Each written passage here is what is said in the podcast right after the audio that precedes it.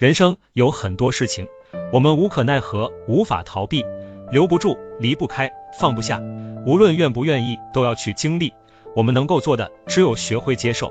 既然在力所能及的范围已经努力过，就应该无怨无悔，原谅烟火人间的事与愿违，愧疚悔恨于事无补。一个又一个的选择，造成今天的结果，这就是生活。也许没有对错。十八岁的年纪有十八岁的天真。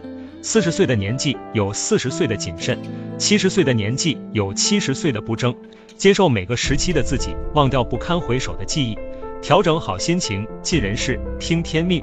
芸芸众生皆苦，其实你并不孤独。